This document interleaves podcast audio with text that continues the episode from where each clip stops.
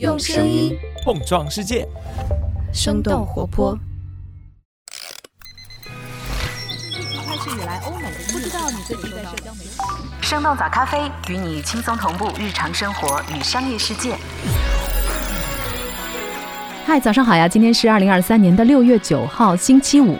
这里是生动早咖啡，我是来自生动活泼的梦一。今天节目的上半部分的内容，不仅会来关注一下 Zara 母公司最近的财务表现，当然也想和你一块来看看赛百味在中国新的特许经营商。当然，梅西加盟美国球队也带来了巨大的商业影响。在今天节目的下半部分，也就是我们的咖啡豆回复时间，我们会来回复两位好朋友的投稿。他们都对最近的网红水果榴莲提出了自己的问题。一个问到的是有关于榴莲的价格，还有一位朋友提到了榴莲的运输，因为他发现直播电商中的泰国榴莲大多都是从山东发货的，他想知道背后的原因是什么。那不久前加入我们早咖啡编辑部的新伙伴亏亏，对这两位朋友所提出的问题都去做了一些调研和了解，所以在今天节目的下半部分会充满榴。榴莲风味的咖啡豆回复时间里，你会听到我们的新成员亏亏来回答这两个朋友的问题。如果说你也是一个榴莲爱好者，或者也好奇这款水果最近在社交媒体上的火热，那就一起听到最后吧。当然，在这之前，我们先来关注几条简短的商业科技动态。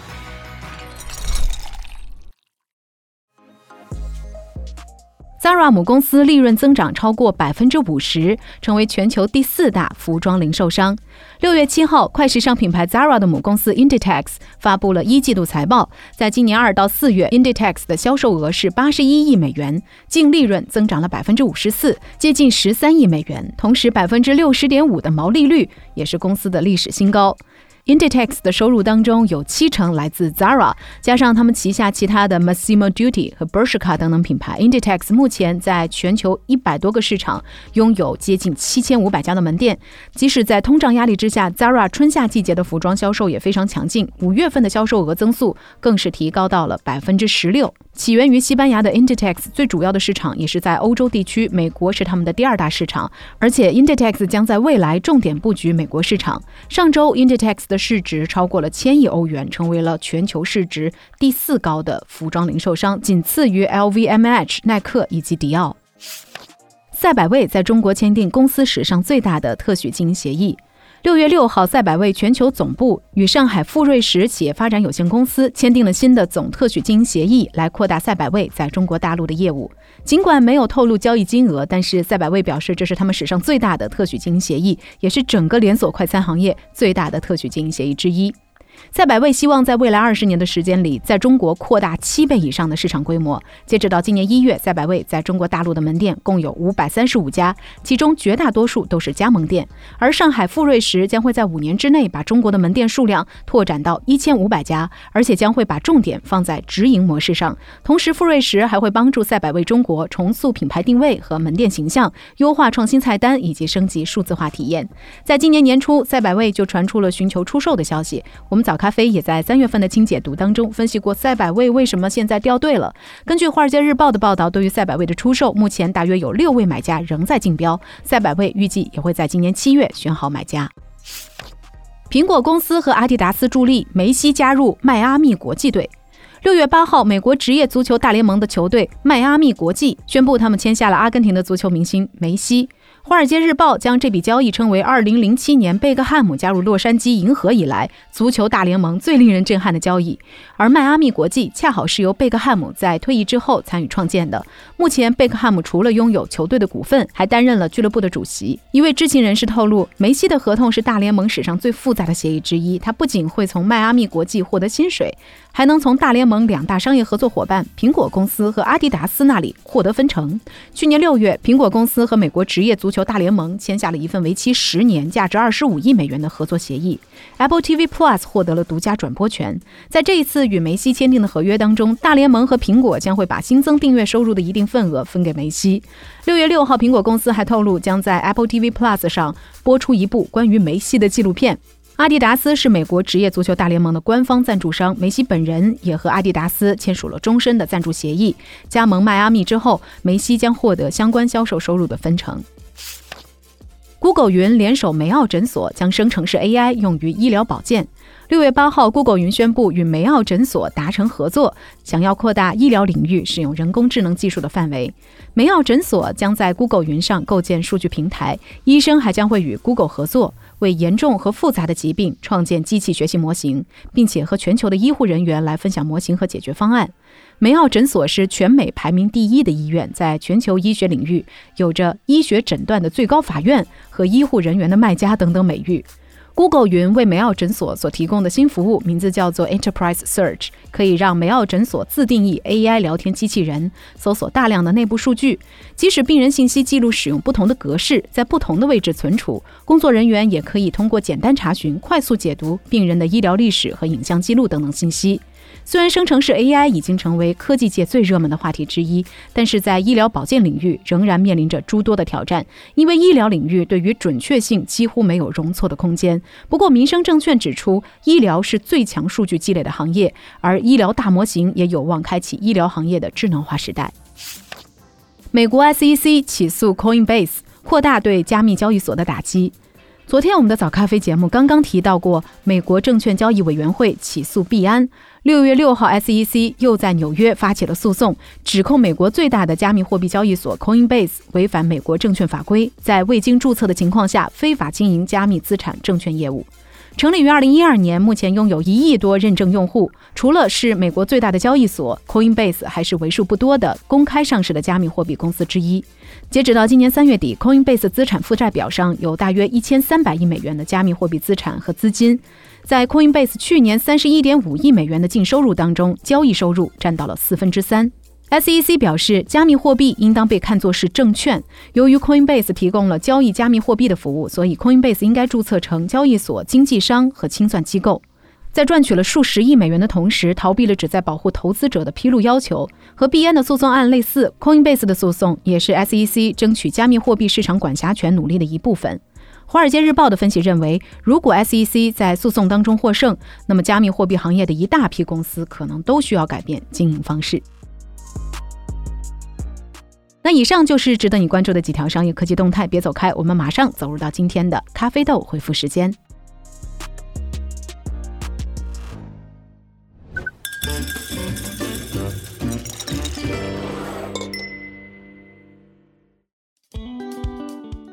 迎来到今天的咖啡豆回复时间。今年夏天，关于榴莲价格的讨论热度是越来越高了。我们的一位听友半粒肉丸就问到：为什么榴莲现在越来越贵了？他说他们那边已经卖到了六十块钱一斤了。而另一位听友六幺八抢购小能手则对榴莲的物流体系表示疑惑。他发现直播平台上的榴莲很多都是从山东发货的，但是却声称是保真的泰国榴莲，所以他也非常好奇这背后的原因是什么。那关于这个问题，新加入我们早咖啡编辑部的亏亏去做了相关的了。了解和研究，我们一起来听听看他的回复吧。半粒肉丸和六幺八抢购小能手，你们好，我是早咖啡编辑部的亏亏。夏天来了，又到了吹着空调吃冰镇水果的时候。不过，如果你是榴莲的忠实粉丝，可能就没有那么舒适了。前段时间呢，我看了一篇南方周末的报道，今年四月底的时候，榴莲的价格还是二十多块一斤。而就在大家都以为要实现榴莲自由的时候，它的价格却开始一路飙升，涨到了六十多块一斤。购买一整颗榴莲可能要花上三百元左右。这种过山车式的涨价，让我们的榴莲自由之梦都破碎了。不过，榴莲到底为什么会这么贵呢？榴莲的价格一方面和它自身的成本有关，另一方面也和市场的供求关系密不可分。那我们先来看看，如果要想在中国吃到一颗榴莲，我们都需要支付哪些成本吧？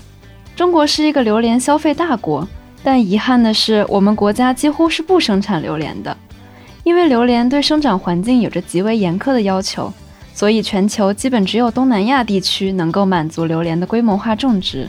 界面新闻的一篇报道提到，全球有九成左右的榴莲都产自泰国和马来西亚，其中泰国出口新鲜榴莲。而马来西亚只出口冷冻的。虽然我国海南地区试种的榴莲也成功长出了果实，但是距离它要商业化还有一段很长的距离。所以现在在国内市场上流通的新鲜榴莲，绝大多数都来自泰国。去年泰国出口榴莲的百分之九十六都被中国的买家买走了。而除了自然条件之外，榴莲种植还需要一定的技术和经验。一棵榴莲树在种下之后，需要八到十年才能稳定的结出好果实，而且榴莲树非常高，还不能通过机器采摘，目前只能依靠人工。这些榴莲看上去非常坚硬，但其实它非常脆弱。气温、降水、日照，哪怕有一个要素不达标，都有可能导致榴莲的大规模减产。所以，榴莲本身的种植成本就很高。不过，更大一部分成本还在于后续的环节中。鲜果行业的价值链冗长且复杂，中间的环节包括采摘、分选、包装、保鲜、储存、配送等等多道程序，而其中每个环节都会加价百分之十到百分之二十不等。而且在整个鲜果行业当中，榴莲是操作难度最高的单品。由于榴莲非常不耐储存，对冷链运输的要求就会更高。在路途当中，需要根据泰国雨季、旱季的不同，以及海运、陆运线路的不同进行温度调整。进口榴莲当中涉及六十多个工艺，一个环节做不好，整批榴莲的品质都会大打折扣。而各个环节的风险，其实最后都是由我们消费者来买单的。以上种种成本加起来，就奠定了榴莲的价格肯定不会低的基础。而这次榴莲的价格大涨，其实更重要的是与市场上的供不应求相关。我们先从供给端来看，实际上今年榴莲的整体供给量是比往年提高了的。除了泰国和马来西亚，近两年中国还和越南、菲律宾签下了协议，允许这两个国家的鲜榴莲进口。而且泰国今年的雨水比较少，榴莲的数量和质量都比较高。海关总署的数据也显示，今年的榴莲进口量是远高于往年同期的。那么问题就来了。既然在供给量上没有问题，那么榴莲的价格为什么还会大涨呢？问题就在于是时间上产生了错位。泰国榴莲有两个主产区，一个在东部，一个在南部。东部地区成熟的会更早一些，东部的榴莲卖完，而南部的榴莲还没有成熟的这个间隙，就是一个青黄不接的尴尬期。而今年这个错位尤其严重，原因就在于国内的榴莲卖得更快了。在交通上，二零二一年底，我们开通了和老挝之间的中老铁路。以前榴莲从泰国运到国内需要七天左右，而现在只需要三天。而且电商平台们也在追求速度。今年四月底，盒马开通了泰国包机，全程冷链，把榴莲在三十六小时之内运到国内。京东超市也派出了专业的买手团飞往泰国，直播带货的主播辛巴也率领他的团队出海。声称要帮中国粉丝买空泰国榴莲，各大平台卷起来的结果就是，往年六月底才会卖完的泰国金枕榴莲，在今年提前了一个月就进入尾声了。在新的供给还跟不上的这个尴尬期，价格就出现了飙升。不过由此造成的涨价更多的是短期现象，等南部地区的榴莲上市之后，价格应该又会有所下调。但是哪怕供给增加了，也赶不上消费者需求的暴涨。国内消费者对榴莲的热情真的是在逐年升高，现在榴莲已经是我国进口额最大的水果品类了。根据海关总署的数据，中国去年榴莲的进口总量达到八十二万吨，而这个数字在二零一七年只有二十二万吨。首先，榴莲有着稳定的消费基础，榴莲以又臭又香的独特风味吸引了年轻人的喜爱。根据三十六氪，有超过六成的榴莲都是被三十五岁以下的年轻人买走的。而且榴莲的用户很有粘性，复购率很高，可以说吃榴莲只有零次或无数次。而另一方面，榴莲茶饮、榴莲千层蛋糕、榴莲披萨和榴莲烤肉等等新奇的榴莲加工食品，也一直在教育着新的消费者。而今年呢，社交媒体则进一步推动了榴莲的关注度，各大平台上兴起了榴莲盲盒的玩法。而我们的听友小能手所提到的一部分泰国榴莲从山东发货的情况，主要还是和山东的地理位置和交通条件相关。青岛有着中国最大的冷藏箱接卸口岸，它的服务能力和硬件设施都是得天独厚的。近年来，随着区域水果市场的集聚，青岛已经成为中国北方最大的榴莲集散地了。青岛的水果交易可以辐射到胶东半岛、华北、东北地区。包括郑州、北京、沈阳等等北方的大型水果交易市场。去年七月，青岛港还一次性开通了三条泰国直达的航线，构建了东南亚进口水果等等冷链货物的海上运输通道。就进一步提升了青岛在这个北方榴莲物流体系当中的地位。那我们猜测，这位听友六幺八抢购小能手，他可能是生活在北方的，所以会看到很多山东发货的榴莲。那对南方的朋友来说，他们则更有可能看到的是广东、广西或者云南发货的榴莲了。那聊到这里，我们也想来问问你，今年夏天你吃榴莲了吗？你能接受的榴莲价格是多少呢？欢迎你在评论区和我们一起来聊聊吧。好的，非常感谢亏亏的回复，也再次感谢好朋友们给我们的投稿。如果你也有日常生活当中的新发现，别忘了和我们来分享。Show notes 当中就可以找到具体的咖啡豆传送链接。当然，我们咖啡豆环节的投稿方式可以是文字，也可以是音频。如果合适的话，说不定你的声音也会出现在我们的早咖啡节目当中了。好啦，这就是周五版本的生动早咖啡。那我们在下周一一早再见啦，拜拜。这就是我们今天的节目了。我们其他的成员还有监制泽林、监制一凡、声音设计 Jack、实习生 Aurora、实习生亏亏。感谢你收听今天的生动早咖啡，那我们就下期再见。